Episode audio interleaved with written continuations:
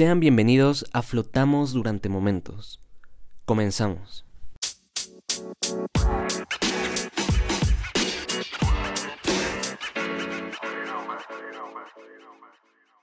Capítulo 15. Semblanza histórica de África.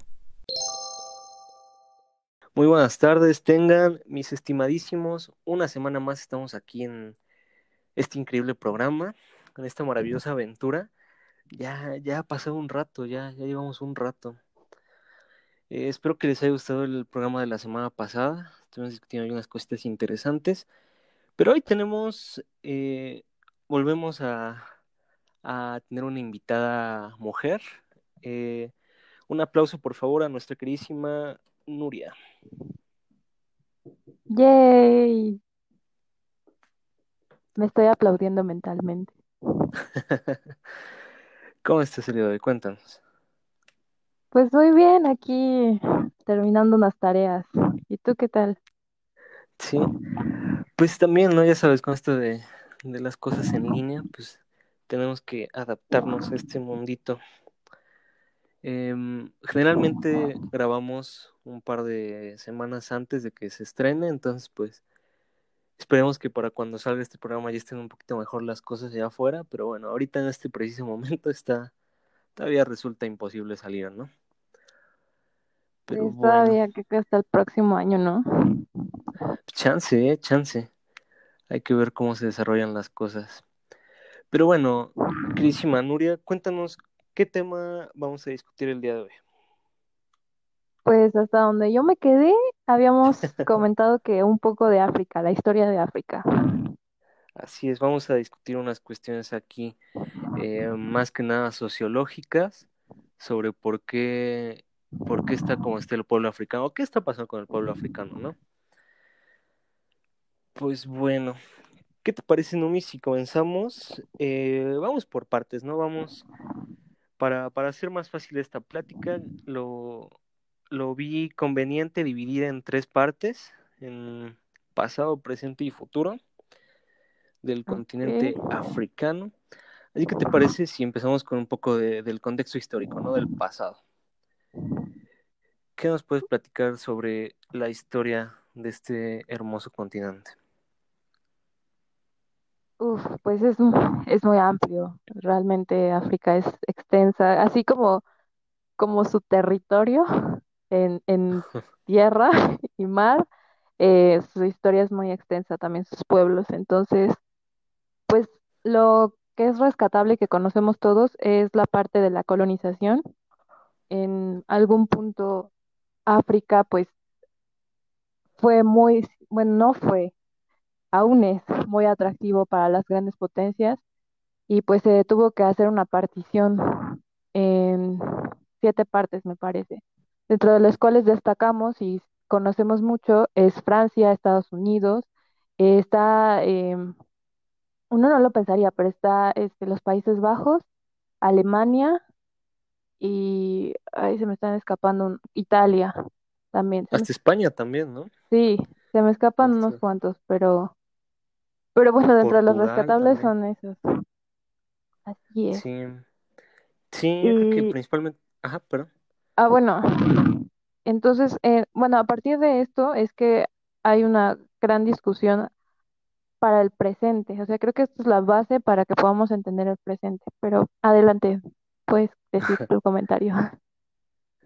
Muy bien, Domi. Pues sí, precisamente como lo mencionas, em, es curioso ver cómo, donde prácticamente hasta el día de hoy sabemos o, o tenemos registro de que el lugar donde se originó la humanidad resultó ser como tan, ah, no sé, como de, no sé cómo explicarlo, como decreció tanto su, su, ¿de qué forma? Es que, o sea, importante es, por supuesto que es importante, ¿no? Como el resto del continente, sin embargo, em, tú sabes a qué me refiero, ¿no? Como que este desarrollo humano quizás se vio un poquito em, detenido, quizás un poquito estancado de alguna forma, eh, ver cómo ahí se desarrolla la vida, ahí aparecen los primeros eh, ancestros, ahí pues empieza como el sedentarismo, se, viajan de continente en continente, terminan llegando hasta, pues, hasta todo el mundo en siglos posteriores, eh, milenios inclusive, me parece que se tardó la humanidad en llegar a Oceanía, por ejemplo, inclusive aquí a América, porque quizás no esto es para saberlo, no ni yo para contarlo, pero según las estadísticas del podcast, tenemos público en Estados Unidos y en Rusia. Entonces, pues, no sé cuántos rusos nos escuchan realmente y no sé si nos entiendan, pero, pero bueno, muchachos, a lo mejor, nos a ustedes. A lo mejor te ponen de fondo mientras lavan sus trastes y dicen, ah, yo estoy aprendiendo español. a lo mejor y creen que es como un tipo de, de género, ¿no? Musical acá nuevo. Igual y nos confunden con reggaetón, puede ser, ¿no? Quién sabe, quién sabe. Así como que escuchamos post-punk ruso, puede que ellos escuchen podcast mexicanos y digan, ah, está de huevos, ¿no? Está de yatse, ¿o cómo se dice? No sé, ¿Tú, sabes Yatsa, ruso? ¿no? Algo así. no, es que la cerveza corona en el Mundial de Rusia decía Yatsa, creo.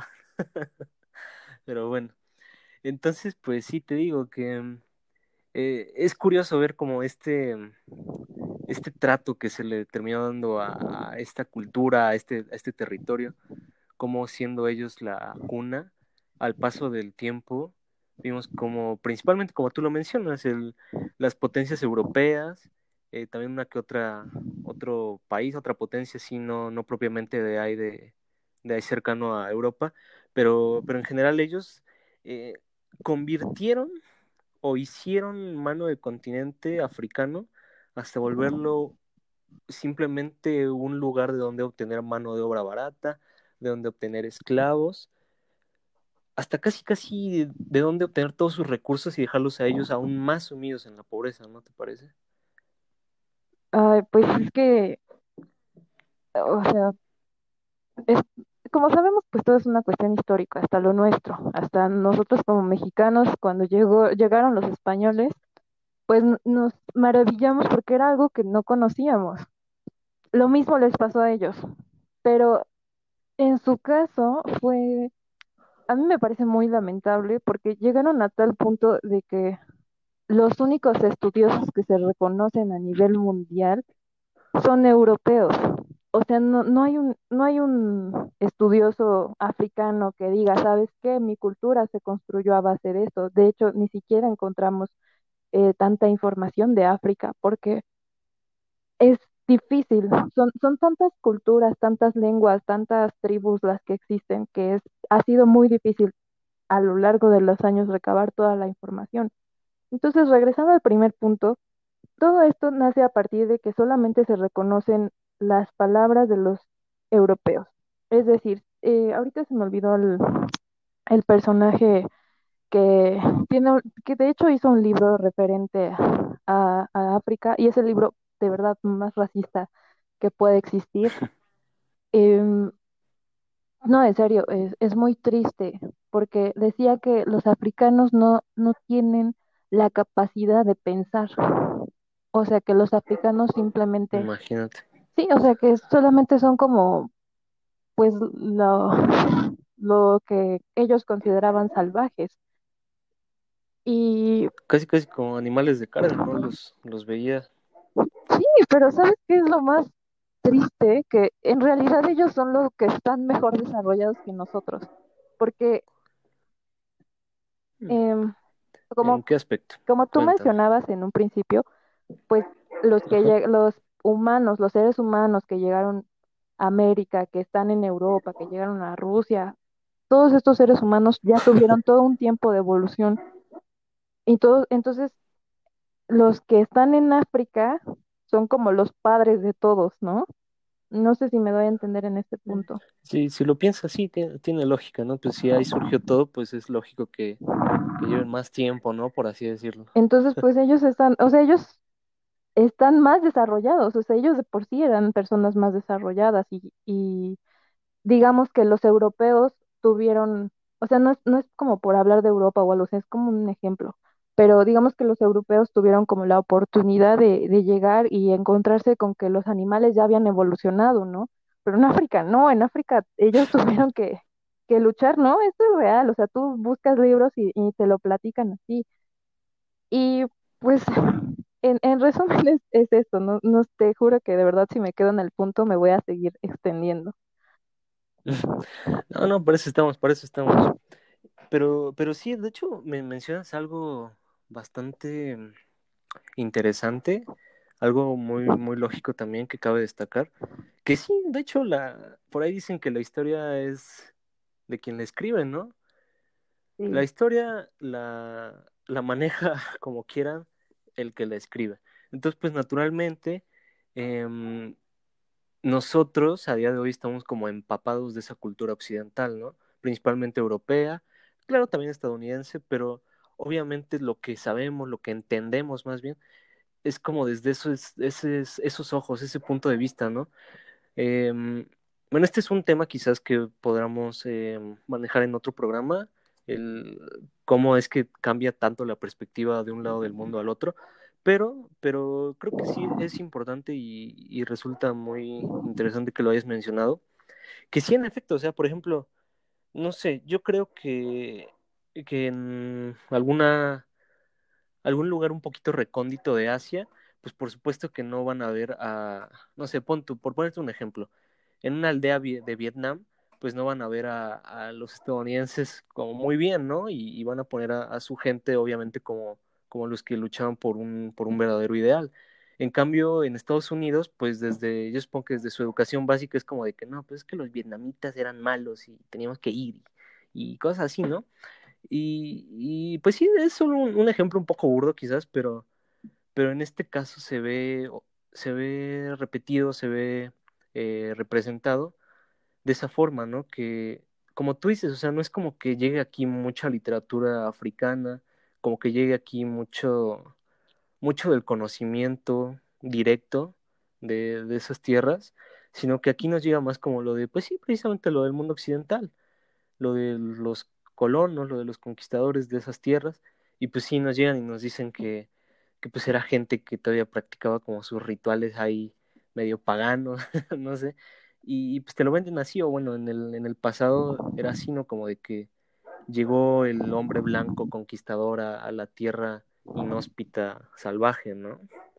Pues mira, justo en lo que tú estabas comentando esto, me, me recordaste dos cosas muy importantes, pero antes de eso es Hegel. Hegel es quien escribe el libro, Hegel. sí, en un alemán. Entonces, eh, aquí yo tengo mis notas en las que puse que Hegel da un carácter de legitimidad académica a la idea de que África es salvaje. O sea, tan solo date cuenta en las palabras legitimar, o sea, a base de la palabra de Hegel es que todo, todo lo que él dice académicamente está bien. O sea, nosotros basamos nuestra idea de África en una persona que probablemente, no estoy segura, estoy haciendo una, una idea al aire, ah, probablemente nunca visitó África o si la visitó, él iba con, con otra mentalidad. Entonces, pues sí, es, es duro encontrarte eso. Y otra parte que mencionas es esta cuestión de, de en clase, cuando, en clase cuando tú ves África, generalmente te ponen lo que, no sé si, si solo sea yo a la que le haya pasado, pero pues te das cuenta como que te ponen a, a Estados Unidos o a Francia, como que son los que los ayudan y están siempre ahí motivando a África, ¿no? Pues en realidad las cosas no han sido así. O sea, sí te creo que hay organismos que apoyan esto a este continente, a los países que lo conforman, pero en realidad, pues como siempre, han tenido algo que ver ahí con sus democracias, algo con la cuestión de los recursos, con el comercio, siempre van a buscar por, por su, pues por su bienestar, porque pues África es, sigue siendo muy rico, un continente muy rico. Y otro punto que también mencionaste es esta parte de, ¡ay! Se me acaba de, de ir. Sí, estaba yo muy metida en el tema. Por favor, continúa. Esta parte de, ah, Sí, ajá, ves que sí, se escapó, se uno escapó. de mis mejores argumentos. Oh, ahí va, ahí va. A- Así mero. Este, sí, ves que em, mm, mencionaba que, em, em, no me acuerdo yo tampoco. Nada, es cierto, mencionaba que, que es, que la historia es de quien la escribe, ¿no? Entonces, pues obviamente nos vendían como, como esta historia los, quienes al final están más cerca de nuestra cultura, ¿no? Ese, ese era como el, el punto que manejaba hace rato. Pero sí, ahorita, ahorita que mencionas esto, es bastante interesante. De hecho, precisamente esto sí lo, lo tenía planeado ya, hacer un programa hablando sobre Hegel. Em, más adelante, quizás seas tú, Numi, quien nos acompañe, quizás sea alguien más, no lo sabemos, pero, pero sí, vamos, vamos a discutir un poquito más sobre este muchachón de Hegel en, episodios posteriores. Pero, vaya, eh, acabas de, dar un- una idea, un punto muy, muy, muy interesante, que realmente no es como algo en lo que nos detengamos a pensar tanto, ¿no? Porque digo, quizás, quizás la mayoría sí nos ha pasado por la mente, pero no es como algo en lo que nos detengamos. ¿Y qué es? El hecho de que, bueno, principalmente dicen que, bueno, yo no soy un estudiante de ciencias sociales, tú, pero no me dejarás mentir tú. Dicen que las ciencias sociales, eh, a diferencia de las ciencias, son un poco más subjetivas, ¿no?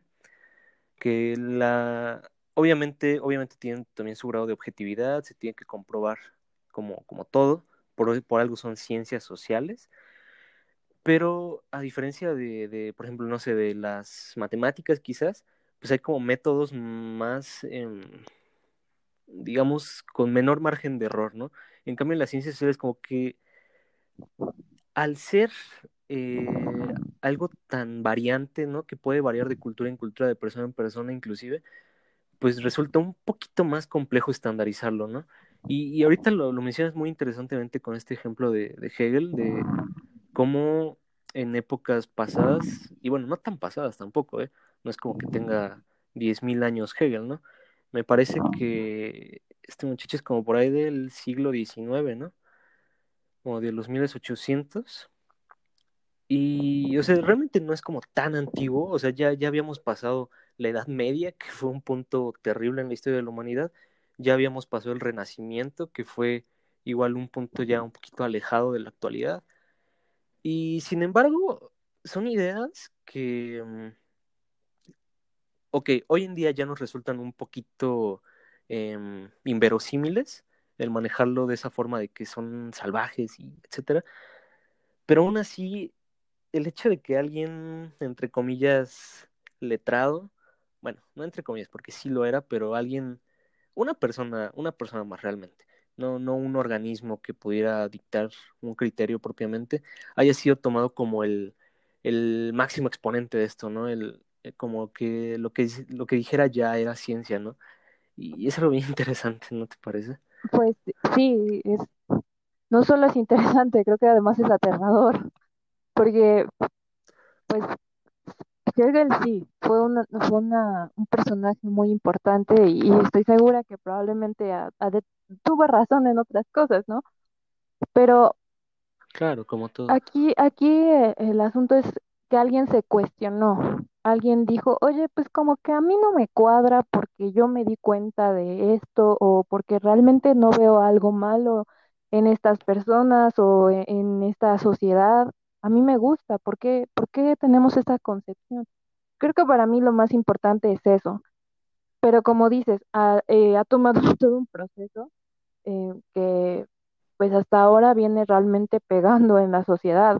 Porque, por ejemplo, yo te aseguro que a, a lo mejor ahora que yo estudio un poco África, pues tengo esta oportunidad y esta apertura de tener maestros con otra visión, pero yo no sé qué pudo haber pasado hace 20 años o cómo lo estarán viendo en otras instituciones, cómo lo estarán viendo Estados Unidos, cómo lo estará viendo Puerto Rico, no tengo Rusia. idea, exacto. Entonces, es, es como, justo como lo mencionabas de las ciencias sociales, es, es algo que aún sigue teniendo muchísimas variantes y que pues no sé si por el momento vaya a continuar eh, mejorando o no. Pero yo creo que sí, sobre todo con esta cuestión que, que ha pasado en Estados Unidos. Lo que pasa en Estados Unidos empieza a golpear en todo el mundo. Sí, definitivamente.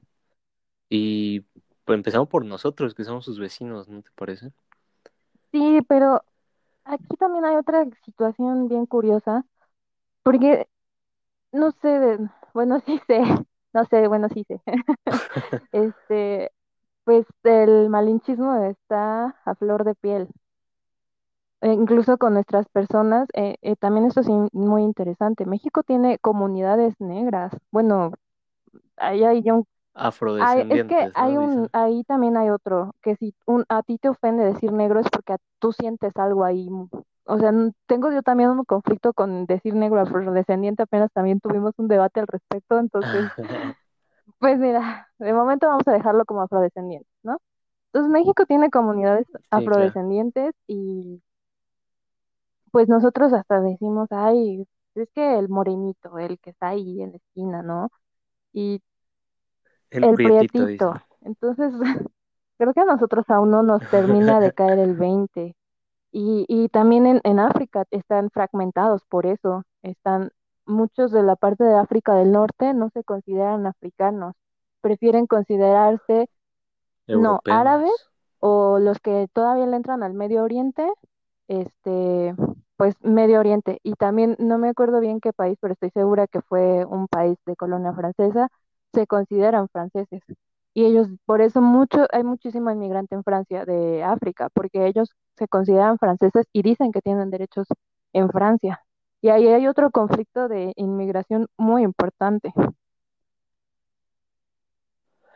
Fíjate, es, es algo bien curioso, ¿no? Como está este sesgo presente en varias culturas, lo vemos aquí también reflejado.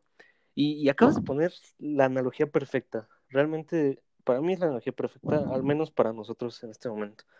Porque sí, en efecto, o sea, aquí es como de, ok, quizás México estrictamente no sea un país tan racista, pero lo es clasista y se asocia precisamente ese, ese, ay, el, el pretito, ay, el indito, esas, esas formas despectivas como, como un símbolo de, de superioridad, ¿no? Y es como de, ay, el güerito bonito, ¿no? Y, y cosas así. Y, y este sesgo realmente está presente, es, es una realidad. Todos hemos eh, oído o hemos visto o inclusive hasta se ha sido partícipe, ¿no? De, este tipo de, de comentarios muy, muy tristes, claro que sí, pero, pero muy comunes también. Y ahorita esto que mencionas, ¿sabes? Eh, es, es muy, muy curioso. Eh, yo mencionaba Europa porque, bueno, tengo entendido que la, cultura marroquí también tiene como ciertos nexos con la cultura española. Entonces, pues no me sorprendería que también hubiera como ese, esa especie de, de, de dicotomía ahí dudando sobre qué cultura. Inclusive Gibraltar, ves que es, no es tanto un país tan reconocido, pero, pero bueno, es un territorio que igual está como en esa disyuntiva de si está arriba o está si está en, si está en España o en, o en África, bueno, en Europa o en África. Y, y sí, de hecho, ves que para, para efectos de académicos se le considera parte del mundo árabe a, a varios países del norte de África, inclusive hasta en sus banderas, en, su, en sus culturas como tal, Egipto es uno muy este, claro. Argelia, Túnez, Egipto, claro. Pues es, es que este también es una cuestión de educación. es- yo estoy estudiando esto en la universidad, es, es toda una, eh, ¿cómo le llaman? Como pues te empapan un poco de la cultura para que tú sepas cómo moverte, porque pues estudio comercio internacional, entonces tengo que saber. Un aplauso. Gracias. La mejor internacionalista internacionalmente. No, no, no. Nos- los internacionalistas son los, de- los de relaciones internacionales. De hecho, si te vas con un, una persona, este, ¿cómo se llama? Que esté directamente relación, bueno, es que se, se especializado, que esté especializado en África, créeme que Ah, como el doctor Saavedra, el doctor Saavedra, eh, no sé si tuviste la oportunidad de ver el video que te compartí, ese señor de verdad me sorprendió con lo que compartió en ese, en esos 15 minutos de mi vida, me los cambió por completo, toda la perspectiva. También habla mucho de, de los, de estas comunidades que hay en México, de cómo nosotros también percibimos a esas personas, cuando también hay muchos que son parte de, de esta, de, de estas castas que existieron cuando fue la colonia. Pero ese es otro tema. El punto aquí es que este, pues al, al norte de África los, los han educado como que son árabes o como que sí llegan a ser parte europea, prefieren serlo, pero ¿sabes por qué? Por lo mismo, porque los reconocen, porque les dan respeto, porque no los consideran personas salvajes que solamente conocen a los elefantes y rinocerontes. Eso a mí me parece súper triste, eh, deplorable, pero así ha sido y no, creo que no han encontrado estas, eh, estos países cómo cambiar eso porque no les interesa. Creo que uno, hasta nosotros mismos, no vemos oportunidades en nuestro país, nos queremos ir al extranjero. Así ellos no ven oportunidades en sus países, se quieren ir al extranjero y se van a estudiar y a lo mejor regresan. Sí, mm, ahorita también eh, tienes razón, o sea, así que escuches tú que realmente hay como una universidad o, algo del ámbito académico importante mundialmente o reconocida en África, pues realmente no, no, no es como que sea tan común de escuchar. Y, y vemos como en Estados Unidos, en, en, países de ese estilo en Europa, pues sí hay, hay cierta nómina interesante de estudiantes, eh, de estudiantes africanos. Y es curioso, y no dudaría que cuanti más en, en Medio Oriente, en el mundo árabe. De hecho, y, y pues sí. Ah, bueno, perdona, Ajá. ahorita que mencionas esta parte de la educación, eh, pues todas las empresas que hay, eh, obviamente, pues son extranjeras. Y justo eh, un, leí una lectura francesa de telecomunicaciones y ellos hablaban de que como para incentivar un poco esta parte nacionalista, ellos, estas empresas mandaban a los jóvenes africanos a estudiar al extranjero, pero nunca aceptaban a alguien que hubiera estudiado en África, porque pues creo que no, ni siquiera, como dices, no estoy segura de que haya una universidad o a lo mejor no era los estándares que ellos buscaban para alguien que ocupara un puesto importante. Claro, te digo, es como, como raro escuchar que algo, algo sobresaliente en el ámbito académico no haya.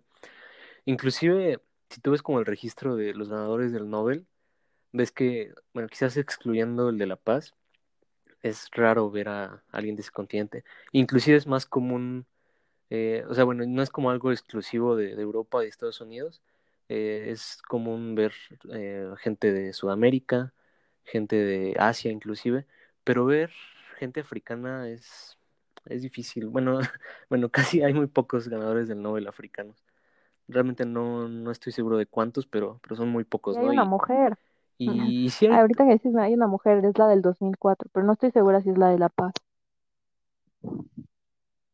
Ah, bueno, ves que me parece que eh, el ex dirigente de la ONU es el único que se me viene a la mente ahorita, Kofi Annan de Ghana, el, pero bueno, él fue de paz, de paz, por eso digo que como, como excluyendo un poquito la paz, realmente no, no tengo en, en mente a, a alguno. Y, y, te digo, es algo, algo curioso, ¿no? Y ahorita como lo mencionas, pues sí, también el, el ver cómo a veces el mundo laboral extranjero tristemente hace ese, ese sesgo cultural, ¿no? Ah, pues, ¿qué te digo? Es, esos son, son muchísimos temas los que influyen. Pero pues también está la parte de la historia, hay que conocer la historia para no repetirla. Pero pues creo que sí tendemos a repetirla en muchos casos. Claro, y ahorita, eh, como te mencionaba en un principio, generalmente el, los programas se graban un poco antes de que salgan. Ahorita estamos muy, cuando estamos grabando ahorita estamos muy próximos a, a que acaba de ocurrir en México el, el, la conmemoración o el aniversario del 2 de octubre. Eh, la matanza de Tlatelolco, igual va a ser un, un trágico evento. Va, va, a ser un tópico para, para otro día, muy trágico. Eh, pero que quiero, quiero destacar eso que tú acabas de mencionar, que recordar no es malo. Tenemos que recordar, claro, por eso decimos que no se olvida. Sin embargo, yo considero que eh, el problema gira en torno al saber, o sea, al momento de recordar, saber qué errores se cometieron y no repetirlos, ¿sabes? Eh, yo pienso que es eso, que no olvidamos, pero tampoco repitamos. Y, pues como, como, lo acabas de decir, realmente es, es, triste ver que en efecto al paso de los años, pues no, no es como algo tan, tan popular esto de no repetir los errores, ¿no? Digo, suelen, siguen habiendo guerras, sigue existiendo mucha desigualdad y tantos, tantos años han pasado y continúa esto. Ni qué decir. Pues ¿O es no, que ni qué decir. Eh, creo que tienes mucha razón en esta parte de saber reconocer dónde estuviste mal y por qué. Porque no solamente vas a decir, ah, pues esto lo hice mal, pero no, o sea, ¿cuál es el trasfondo?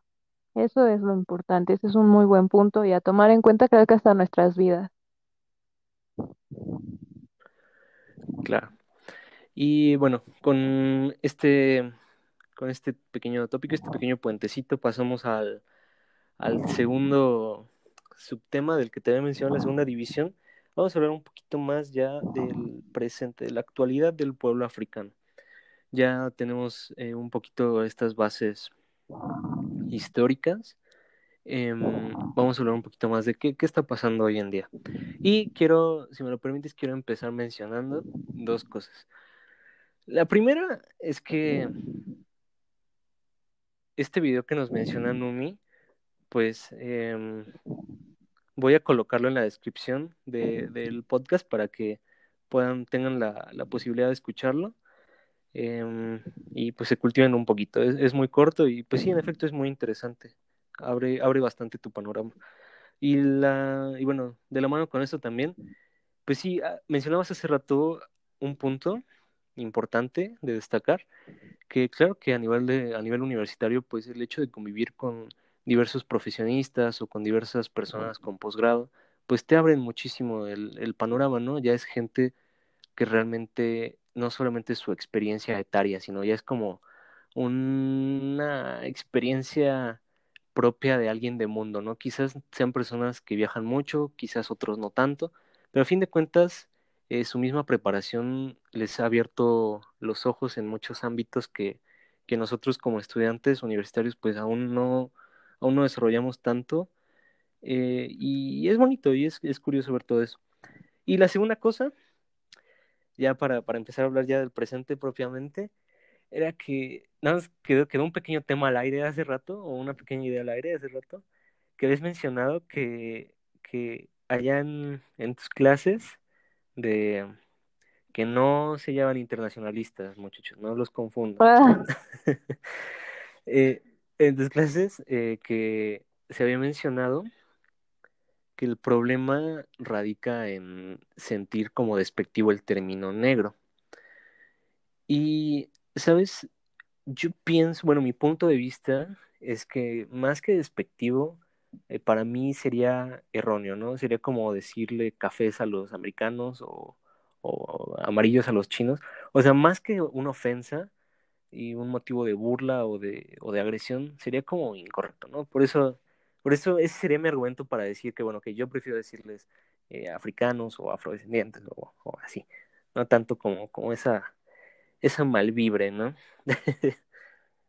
sí, entiendo, entiendo a qué te refieres. Eh, digo que también ahí hubo un, un debate, eh, pero es, es, es que no, no sé si alguna vez llegaste a ver estos videos de que la gente pedía su ADN y que pues te hacen un poco concientizar respecto al racismo y decían, no, pues es que tengo este, Mm, sí. familia francesa o irlandesa y, ajá, y pues mi color de piel es negro, es oscuro, no sé cómo expresarlo. Entonces, eh, pues es, es todo un tema también y no soy estudiosa, entonces vamos a dejarlo a como, a como tú consideras que es este, pues es apropiado, que es afrodescendientes. Y pues pasando a, a- a lo que querías comentar de, del presente en África, eh, pues todo surge precisamente a partir de la colonia. Em, cuando los, los países se independizan, eh, hay, ahí hay una, una firma como de un tratado, no sé si es un tratado, pero hay una firma en la que dicen pues ya son independientes, ¿no? Pero hay algunos países que pues todavía se quedan y dicen, no, pues es que te estoy cuidando, soy, soy tu protector. Entonces son proteccionistas, ¿no? Pero el, el problema de esto es que, Sí. pues como te decía, ellos llegaron, hicieron su partición, pero ha, ha habido, hubo muchos conflictos, ya que había tribus, y las tribus, pues no, nosotros sabemos que no son como que, ay, pues ya tengo aquí mi tribu y pues voy a hacer una línea y de acá no pasas. No funciona así. Entonces, había muchos problemas con las tribus, el sistema em, político que, implantaron los europeos en África, pues era algo completamente desconocido para ellos. El- los africanos jamás lo habían llevado, ellos nunca habían formado parte de, de estos sistemas. Entonces, cuando ellos tuvieron que tomar las riendas y empezar a hacer, a construirse, hubo muchos conflictos, se dio apertura muchísimo para la corrupción, para hacer también otros saqueos por las mismas personas que estaban pues en el poder o que empezaban a estar en el poder. Entonces, si tú investigas, hay presidentes que han durado como más de 20 años y que hasta recientemente, Sí, sí. 2017, 2019, han empezado a dejar los cargos o porque fallecieron. Creo que hay dos que fallecieron y que por eso cambiaron el cargo. Entonces, todo esto parte de la democracia, ¿por qué? Porque nosotros seguimos sabiendo, seguimos viendo que en África hay personas, hay niños con hambre, que eso es el clásico, hay hambruna. Pero no, no totalmente cierto. Hay cinco países que tienen mucho desarrollo gracias a que pues fueron las cinco potencias más importantes las que se establecieron ahí. Entonces estos cinco países pues han logrado sacar adelante sus economías, han- destacan mucho a nivel internacional, no solo porque tienen recursos, sino porque también han sabido moverse, han empezado a negociar, no, no se han dejado. Lo malo nuevamente es que ese dinero no se distribuye con toda la gente, solamente se quedan las capitales y solamente se queda con este, pues con los mandatarios. Y un caso es Somalia. Eh, sí, con temor a equivocarme, porque Uy. ahorita no me acuerdo. De verdad son demasiados, pero si no, si no me recuerdo, es Somalia. Sí, no sé. Somalia es el país más caro del mundo. Y tú dirías, en ¿Caro todo, en o sea, tu renta, tu internet, te cuesta en dólares y no es, y es caro, es muy caro. En- pero tú dirías, ay, bueno, ¿quién? O sea, no, ¿cómo Vaya. crees? A, lo ¿Quién mejor, no, espera, a lo mejor pensarías, "Mm, Londres es el más caro. No, yo también pensaba eso, y cuando vi el video, increíble. O sea, tienen una empresa petrolera que es del, del país y que se ha hecho de negocios. Y la hija del presidente es la mujer más rica del país o del continente, si no mal me acuerdo. O sea, hasta se codea con las. Kardashian, con eso te digo, con Con Rosalía. No, Rosalía. no sé si con Rosalía, pero, pero el punto de esto es que, pues tú ves esta empresa y dices, ah, no, pues ricos todos. No, el único desarrollo en infraestructura y en todo lo demás es en la capital. Estos nego esta, ¿qué pasa? En, en, en, en, espera, no, no me digas, sí, sí sé, sí sé cómo se llama la capital de Somalia. Ah, no me digas, no me digas, es ah, Mogadiscio, o Mogadiscio, no sé cómo se pronuncia, pero ajá, Mogadiscio, la capital de Somalia. Eh, Bueno, yo, perdón, oh, wow, Ah, te interrumpo. este, sí, me cortas de la inspiración, pero bueno, el asunto es que tienen estas personas pues Perdón. muchísimo dinero y sabe, lo han hecho a partir de que pues no permiten que otras otras empresas tengan desarrollo. Por ejemplo, los chinos eh, querían llegar y hicieron todo un desarrollo de infraestructura, pero al final los detuvo eh, la corrupción en el, en el gobierno, en todo el sistema. ¿Por qué? Porque ellos quieren tener el control. Ellos no van a permitir que lleguen a explotarlos, porque ellos solitos ya están explotando para, para, ah, pues sí, para satisfacer sus necesidades. Y esto es otra situación también. Hay una nueva colonia en todo el continente. Están los chinos y los estadounidenses buscando petróleo. Y de hecho, China en el 2013, me parece, fue el primer socio comercial de África, con más de 80 millones, porque los 80 millones fueron de Estados Unidos. Entonces ahí habla también de un fuerte interés que, que siguen teniendo las potencias en África. O sea, esto no se acaba. Esto continúa y yo creo que va a perpetuarse. No sé, eh, hablando del futuro también. Pero ¿qué, qué más te puedo decir al respecto? Vaya, acabas de tocar, bueno, de hacer una semblanza bastante concreta, bastante mm, puntual también. Em, bueno, vamos, vamos parte por parte, vamos a desglosar un poquito. Lo primero que mencionabas era eh, que, bueno, ¿cómo es que eh, fruto de ese contexto histórico que mencionabas en un principio, bueno, fue que empezó como a nacer esta, estas problemáticas eh, económicas, este rezago social en, en, estas tierras. Y también mencionabas algo muy interesante que es lo de la corrupción. Y, y sí, en efecto, sabes, hay tantas, tantas, tantos problemas que han habido y que existen todavía con los gobiernos. Eh, empezando, pues, y también, obviamente, por, por este que acabas de mencionar de Somalia, de cómo es posible que, que sucedan este tipo de cosas, porque, digo, no es por defender a, nuestra cultura, a nuestro país más, más bien, pero aquí en, México, claro que nos quejamos y nos hemos quejado muchos años de, de ciertas problemáticas en empresas que resultan ser monopolios de muchas cosas, de muchas, muchas cosas. Inclusive acá en el, en el entretenimiento es bien sabido que existe un duopolio en, en México. Sin embargo, hay ciertas libertades, digo, te repito, no es como por defender lo que sucede acá, pero a comparación, pues sí, como que nos damos cuenta que podríamos estar peor, ¿no? Y el ejemplo claro es esto, que ver cómo allá, pues si, si en todo el mundo de por sí la fortuna recae en muy pocas personas, pues aquí está como muy, muy marcada esta diferencia, ¿no? O sea, eh, por ejemplo, yo me acuerdo que muchas noticias que llegaron en, en, años pasados sobre, por ejemplo, de Muammar Gaddafi, ves que este presidente de, de Libia, bueno, expresidente de Libia, eh, cómo vivía totalmente en, el, en la ostentación, cómo tenía tantos lujos tan inverosímiles, tan innecesarios, y cómo el pueblo libio pues moría de hambre, ¿no? Eh, ya sabemos que fruto de la primavera, de la llamada primavera árabe, pues bueno, varios, varias cabezas de, de Estado fueron derrocadas, eh, Muammar Gaddafi murió. También por otro lado tenemos al, a uno de los expresidentes de África, perdón, pendejo de Egipto, pues sí, de África, ¿no? En teoría, de Egipto a, a Hosni Mubarak.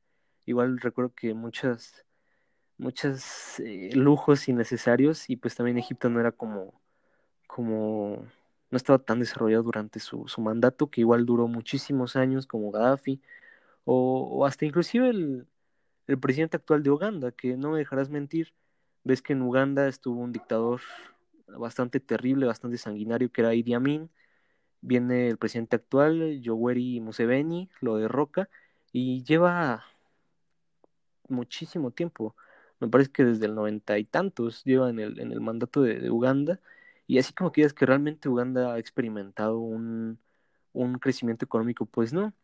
Y, y te doy estos, estos, tres ejemplos porque, o sea, llevan tanto tiempo y, y no le han otorgado ese estilo de vida que podría desear su gente, ¿no? Que desea su gente, sino que al contrario, ellos se han visto más eh, beneficiados de su poder, ¿no? Cuando debería ser al revés.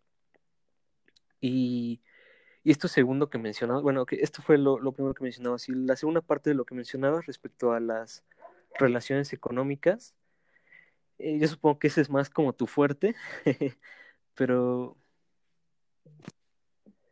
pero eh, respecto a esto, yo te quiero mencionar que, bueno, no es ningún secreto que Estados Unidos siempre busque cualquier excusa para querer llegar a conquistar y poder eh, desbancar por completo el, lugar que, al que ataca con esa búsqueda de, extraer los recursos, ¿no? Podemos ver cómo Estados Unidos invadió eh, ¿qué país fue? En 2012, cuando fue lo de Joseph Kony, no sé si te acuerdas. Fue ¿dónde fue? Ah, pues Uganda precisamente también, ¿no? Eh, ajá, bueno, este muchacho de, de Connie que, que nos lo vendían que era como el nuevo Hitler y la chingada, ¿no? Y resulta que pues al final fue como una jugarreta ahí estadounidense para ir a, a quitarle ciertos recursos, ¿no? Supongo que el Pues petróleo es, realmente es no como te seguro. mencionaba en un principio, es que lo único que nos venden es lo que ellos quieren que sepamos. Sí, exacto. Exacto, o sea, la, la historia que nosotros sabemos pues es la de ellos, ¿no? Y, y afortunadamente hoy en día ya tenemos, ya contamos con ciertas armas o ciertas aliadas como el internet, como las redes sociales, donde pues ya nos podemos enterar un poquito más, un poquito más de la verdad, ¿no? Eh, por ejemplo, no sé, sabes, rápidamente llegan como muchas cosas que quizás en los medios de comunicación convencionales se manejen de una forma, pero por medio de las redes sociales podemos verlas de otra forma, ¿no? ¿O qué Eh, pues primero me gustaría corro- corregir mi gran error. No es Somalia, es Angola. Angola es el país más caro del mundo, sí, sí, Ah, porque no quería quedarme con esa, esa duda. Sí, no, ¿cómo crees? Exacto. Con ese Y comentario. Si no, Somalia, pues yo no, pensé en los piratas. Es los piratas de Somalia muy conocidos. Angola, capital Luanda. Y retomando el, el punto de las redes sociales, es, es interesante porque, pues no sé, igual me- em, como mencionabas que ahora tenemos nuevas armas, me, me quedé pensando y es algo que de repente también me, me hace ruido, eh, pues que no sé si nos espían o a lo mejor con que la información no siempre es este, pues la verídica, como el caso de Wikileaks también, cuando aventaron Mm, toda la claro. información. eh, No, hay muchas cosas así que avientan toda la información y dicen, no, es información manipulada, y, pero pues hay mucho show mediático al respecto. Un saludo a Julian Assange y a Edward Snowden, que probablemente nos escuchen en este Porque no tienen otra cosa que hacer, ¿verdad? Más que huir, de sus gobiernos. Sí, pues sí, yo, yo, bueno. yo siento eso, siento que ajá, aún no, de algún modo siempre vamos a, estar escuchando, a lo mejor con una, una cierta tendencia a lo algo, al apoyo de alguien. Pero pues quién sabe, no sé, claro, tampoco soy una estudiosa en esa área, pero ese es mi punto de vista. Claro, sí, como todo, ¿no? Sus puntos buenos y sus puntos malos, ¿no?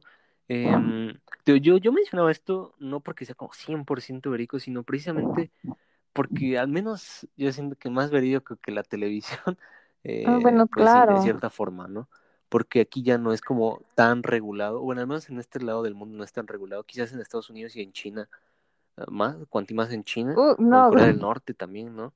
Eh, sea un poquito más difícil, un poquito más difícil para los periodistas, pero bueno, aquí en esta parte del mundo que hay relativa, relativa libertad, pues sí, no, nos centramos de, tantas cosas, o, o no tanto de los periodistas, eh, sino también pues de la gente normal, ¿no? Que, que tiene como esa posibilidad de grabar lo que sucede, de, de hacerse escuchar, porque precisamente en el programa de hace una semana hablábamos de eso.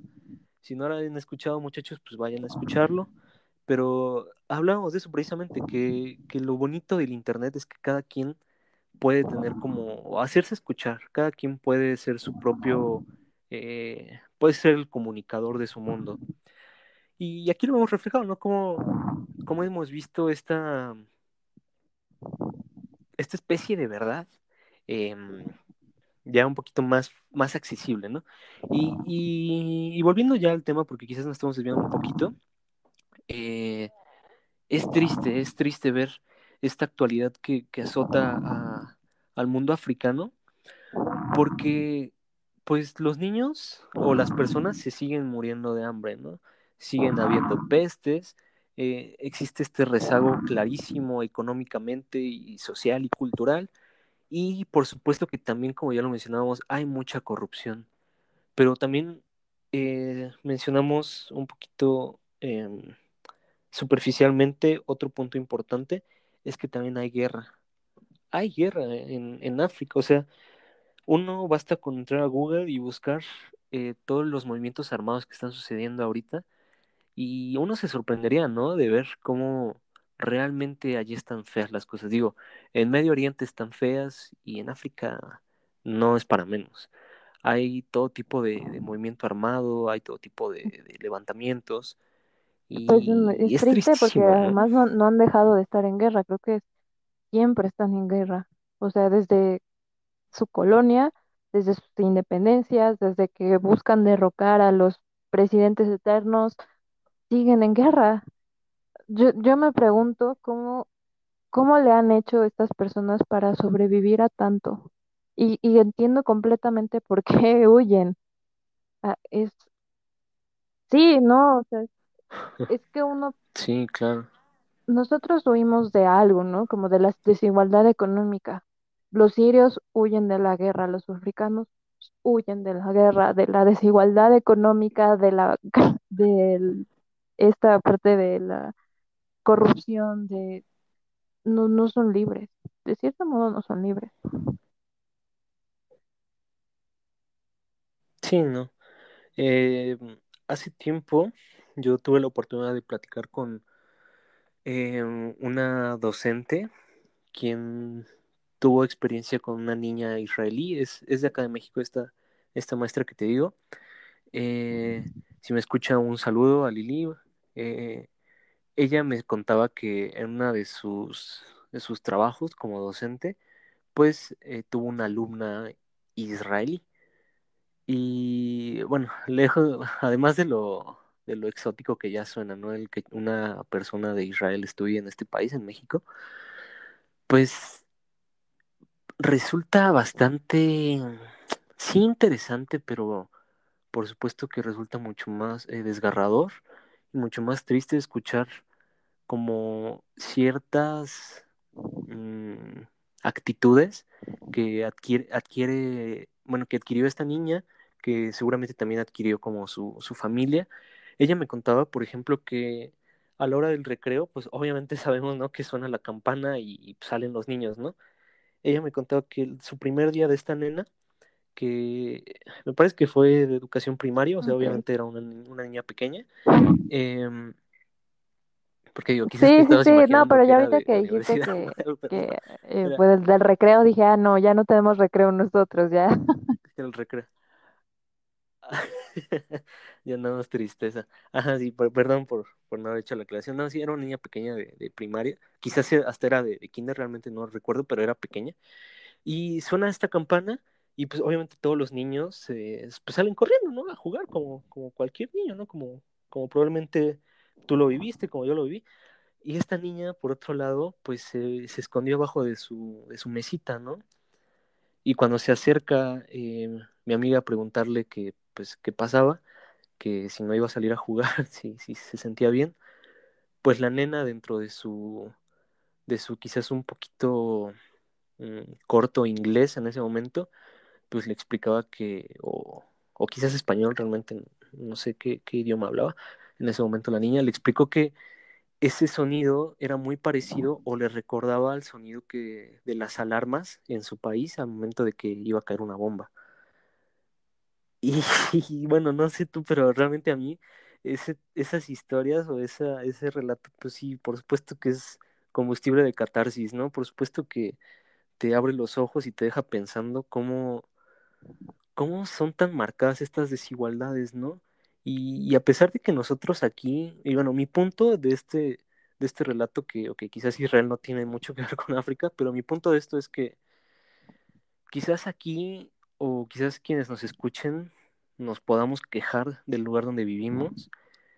Sin embargo, no tenemos en cuenta que realmente eh, allá afuera en estos lugares, eh, o bueno, en varios lugares del planeta, están mucho peor, ¿no? Y es más triste y es más eh, preocupante la situación, ¿no? Y, y, este es el ejemplo, ¿no? Digo, a fin de cuentas esto es a lo que quiero llegar, que en África, tú ahorita lo mencionabas súper bien, o sea, la gente realmente quiere huir de esto. Digo, o sea, ahorita últimamente se ha popularizado ese meme de sáquenme de Latinoamérica, por favor.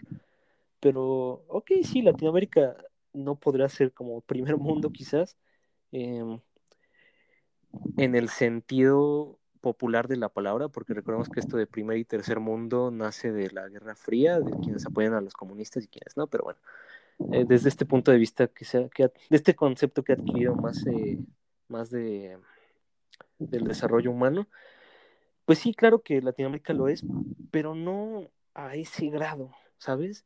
No al grado de que, ok, sí, te da miedo salir a la calle con tu celular porque te lo pueden robar en la noche, ¿no? Digo, ok, ok, es, es triste, pero bueno, es entendible hasta cierto punto.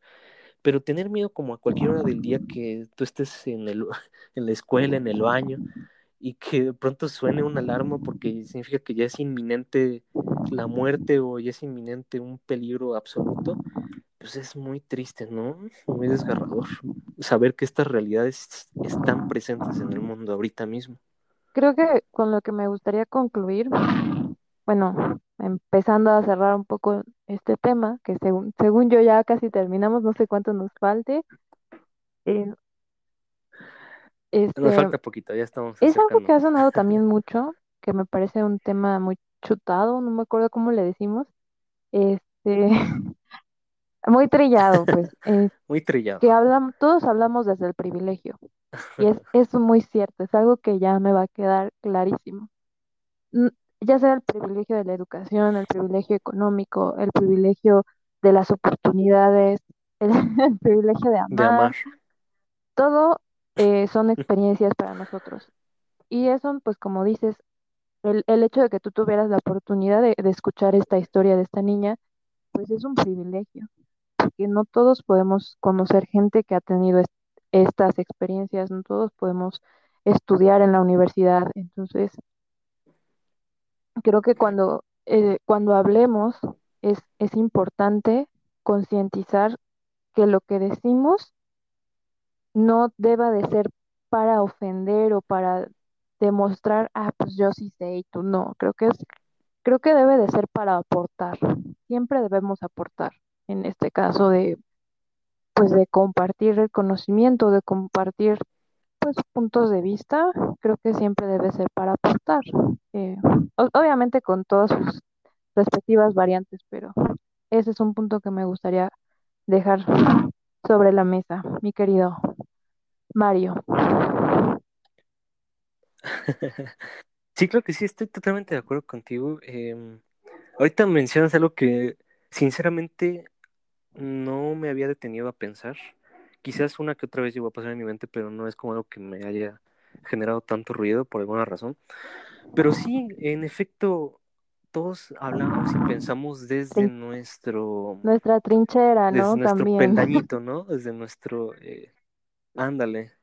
Ajá, no creo qué palabra estoy buscando, es, eh, ¿cómo se llama ese, ese lugarcito donde ponen las estatuas ¿Es que está como nicho? elevadito? Ese, ah, no era, pero bueno, sí, sinónimo. Bueno, digamos, desde nuestro nicho, que, y como que difícilmente nos ponemos empáticos, ¿no? O sea, ahorita, eh, si de por sí la historia como tal ya era bastante impactante, ahorita esto que me acabas de decir, pues sí, como que cambia bastante, ¿no? O, o más bien da otro panorama, que en efecto no todos tienen como la ventaja de poder escucharlo como una historia más, ¿no? Sino que, sino que muchas personas lo escuchan como su realidad, ¿no? Y, y es tristísimo, es, es algo bastante eh, triste. Y pues bueno, Numi, como precisamente ya lo vaticinabas, ya nos estamos acercando al final, eh, ya para, para empezar a, a, tomar ya esta recta final, pues bueno, ya hablamos del, del contexto histórico, hablamos un poquito del presente, de cómo, cómo se están desarrollando las cosas. ¿Qué te parece si ya para concluir, para irnos despidiendo, hablamos rápidamente de, de qué tiene deparado el futuro para África? Y aquí te quiero preguntar algo. Eh, ¿Tú de qué forma crees que el pueblo africano está enfrentando la inminente globalización que existe en el mundo? Muy buena pregunta. eh, antes de responderla, quisiera decir yo algo que igual vi en, en clase, en una lectura. Destacaba como muchas cosas, a lo mejor Claro, negativas, tristes, pero algo que, que me llamó la, mucho la atención y que guardé es que los africanos tienen una conexión directa con, con la tierra, cuidan mucho su medio ambiente, aparte son comunidad, ellos, ellos no le pasa a uno, les pasa a todos. Entonces, gracias a esto ha logrado desarrollar muchísimos proyectos sustentables. No sé si alguna vez lo viste, a principios de la pandemia había un niño que desarrolló un sistema, cómo podía lavarse las manos sin tener que tocar la llave ni la parte de este jabón. Y tú puedes decir que a lo mejor se le ocurrió también a uno de Estados Unidos, a uno de China, pero a un niño africano que lo hizo con madera, que lo hizo con lo que encontró, o sea, no es fácil. Y es algo que les reconozco mucho. Y, y creo que eso es lo que los ha puesto también en, en, en, la, en el foco. ¿Por qué lo digo? Porque pues yo, como ya mencioné, estudio comercio, en algún punto tuve que desarrollar un proyecto y me pidieron que investigara este, ferias en África y tú dices, no inventes, ¿cómo crees? No hay nada. No, sí, ferias, ferias, este. ¿Cómo ferias? Sí, ferias comerciales. y tú dices, no hay nada, ¿cómo no le voy a encontrar? No, estaba súper equivocada. Sí hay. Y hay ferias importantes, que tú ves la página bien formada, todo el plan, la planeación, cómo tienes que solicitar tu stand, las personas que van a asistir. Y yo dije, wow, era una feria sustentable, me quedé muy, muy impresionada porque era algo que no esperaba. Y dije, qué poco sé de África, qué poco interés tengo y, y hay muchísimo de, de dónde pues poder eh, hablar de África en, este aspecto comercial. Pero ah, regresando a la pregunta que hacías, creo que lo importante es que ellos empiecen a desarrollarse solos, no que busquen a no que reciban apoyo de las potencias como, ay, pues sí, lo necesito, ¿no? Es más como, está bien, somos socios. No es como que yo te exploto y tú, tú eres mi mano de obra. No, es más, somos socios, a lo que quiero llegar. Pero no, no, no puedo decirte cómo lo vayan a hacer. Mm. Creo que, eh, creo que lo importante es eso, que lleguen al punto en el que puedan decir que son socios. Y me gustaría concluir con eso. ok. Em, muy, muy buena, muy buena reflexión final. Igualmente para, para despedirme, bueno, quería destacar un par de puntos ya finales. El primero es precisamente ahorita de lo que acabas de mencionar.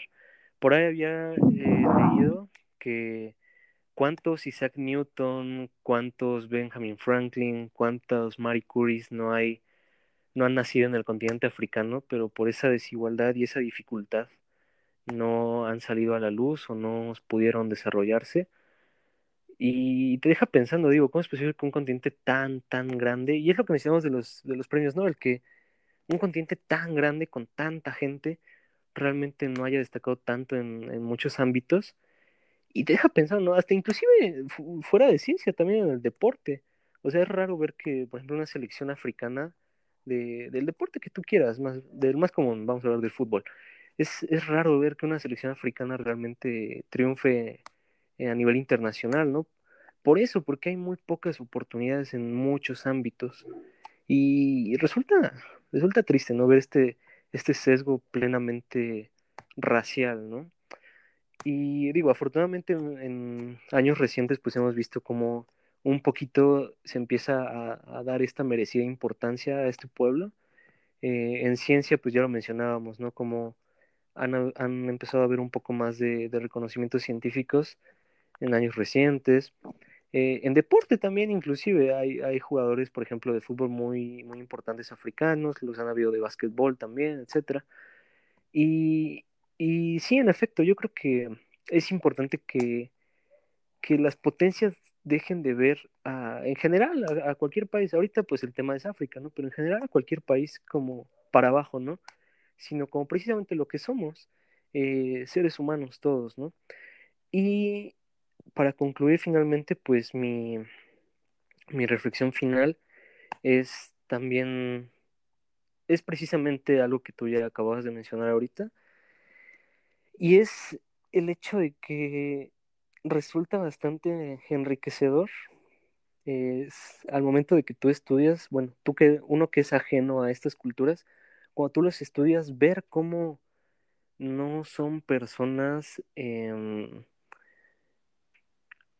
¿cómo decirlo?, estancadas culturalmente, ¿sabes? O sea, son personas que, así como nosotros y así como muchos eh, europeos quizás, eh, son que han, eh, claro, también que se han apegado como a este, a este mundo moderno. Digo, ahorita tú pones el ejemplo de, de las ferias comerciales, como curiosamente sí hay bastantes importantes aquí. Pues bueno, ese es, ese es un, un gran ejemplo. Como no están estancados ellos, ellos también están a la par, ellos también tienen como su, su adelanto. Y mencionabas algo muy, muy importante que quiero rescatar también, que es que, eh, que ellos son una comunidad y ellos son unidos. Y es algo que curiosamente pues debe, el mundo entero debería aprender de estos pueblos. Inclusive si, no sé si ya has tenido como la, la oportunidad de ver a un youtuber o si nuestros, nuestro, el público en casa lo ha tenido la oportunidad. Ah, pues digo, hay muchos youtubers que viajan, pero al menos yo eh, suelo ver a uno que se llama Lethal Crisis, es un youtuber español que viaja por el mundo, así como Luisito Comunica, solo que este brother viaja como en plan un poquito Con un más objetivo. serio. y este muchacho, ajá, digo, bueno, puede que, Luis también tenga como sus objetivos, pero bueno, que este muchacho de Lethal como que busca eh, mostrar más como esa parte oculta, esa parte que no conocemos, ¿no? Eh, y en uno de sus viajes por África, él nos muestra como eh, realmente la calidez, digo, en la mayoría de sus viajes por todo el mundo se ve que la gente realmente de muchos países que tú no te imaginarías, pues es cálida, es cálida. Volvemos al tema del principio que eh, la historia es de quien la escribe, entonces nos podrían vender que, que la gente allá afuera es mala, pero realmente es cálida. Y, África no es la excepción. Y también, por ejemplo, en uno de sus videos eh, va con una tribu, una tribu, o sea, propiamente una tribu, alguien, un grupo de personas por las que no ha pasado el tiempo. Y, es curioso ver cómo a pesar de todo, pues no resultan ser ni siquiera, ni siquiera ellos que viven de la casa, que son, que son nómadas, que, que están, uno podría creer que bastante atrasados. Es curioso ver que inclusive esas personas eh, no son gente, por así decirlo, salvaje, ¿sabes? O sea, digo, cazan, ok, son nómadas, ok, pero no son violentos como los pintan, no es como que huyan de, de la gente extranjera, al contrario, o sea, él inclusive eh, entrevista al líder de esta tribu, que en su propio dialecto de, de esta tribu eh, le explica, ¿no? Cómo utilizan sus flechas, qué animales cazan, etc. Y es algo interesante ver que realmente no dejamos de ser iguales todos, o sea, por más eh, diferencias de distancia que existan entre los distintos grupos humanos, pues a final de cuentas no dejamos de ser seres humanos, ¿no? Digo, por ahí dicen que, o bueno, más bien es un concepto de la genética, que realmente no hay razas humanas. La raza es la humana. o sea, no es como que los negros y los chinos y los latinos sean razas, sino que eh, todos somos una misma raza. Ese es el término correcto médica y genéticamente hablando. Y, y cuando nos ponemos como a analizar estas, estas concordancias, pues nos damos cuenta que todos al final de cuentas somos humanos, todos sentimos, todos tenemos emociones, eh, todos buscamos eh, el amor, la felicidad, la gratitud. Y yo creo que de ahí parte como la, la esta especie de solución, ¿no? A mi, a mi punto de vista, que no olvidar que a fin de cuentas todos somos iguales, ¿no? Es, es algo que, que yo de corazón pues pienso, entonces creo que en mi cabeza pues se da por sentado que, que todos somos humanos, que todos deberíamos tratarnos con respeto, pero pues justo me acabas de recordar que no, que no todos estamos igual y, y sí, debemos de, de tomarlo muy en cuenta eso. Estoy completamente de acuerdo.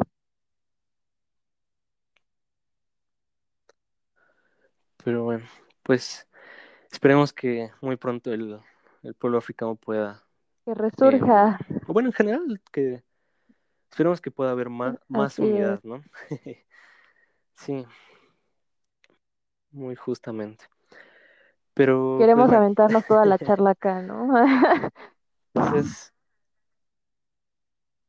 sí, que eh, como, como todos los temas que hablamos acá, realmente una hora es muy poquito, pero bueno, es para, para fines más aquí de entretenimiento. Hacerlo en este tiempo. Pero bueno, pues ya solucionamos un poquito el mundo. Pues muchísimas gracias, Noemi, por habernos acompañado, por darnos eh, un poco de tu tiempo y por habernos compartido Todo un placer, gracias a conocimiento y ti. tus puntos de vista. Y pues bueno, ya nos estaremos viendo muy pronto. Y otra vez muchas gracias. También muchas gracias a, ustedes por habernos escuchado. Yo fui Mario, nuestra invitada Nuria. Y como ya se las sábanas, esto fue su podcast favorito, Flotamos durante momentos. Muchas gracias. Y nos vemos la próxima semana. Bye. Nota. En este capítulo ocurrió lo mismo que en el capítulo 13. Efectivamente no se pueden poner links de YouTube en la descripción del podcast. Pero eh, si quieren buscar el video que Nuria mencionó, se llama Imaginario de África en México por el doctor Arturo Saavedra. Así lo encuentran en YouTube.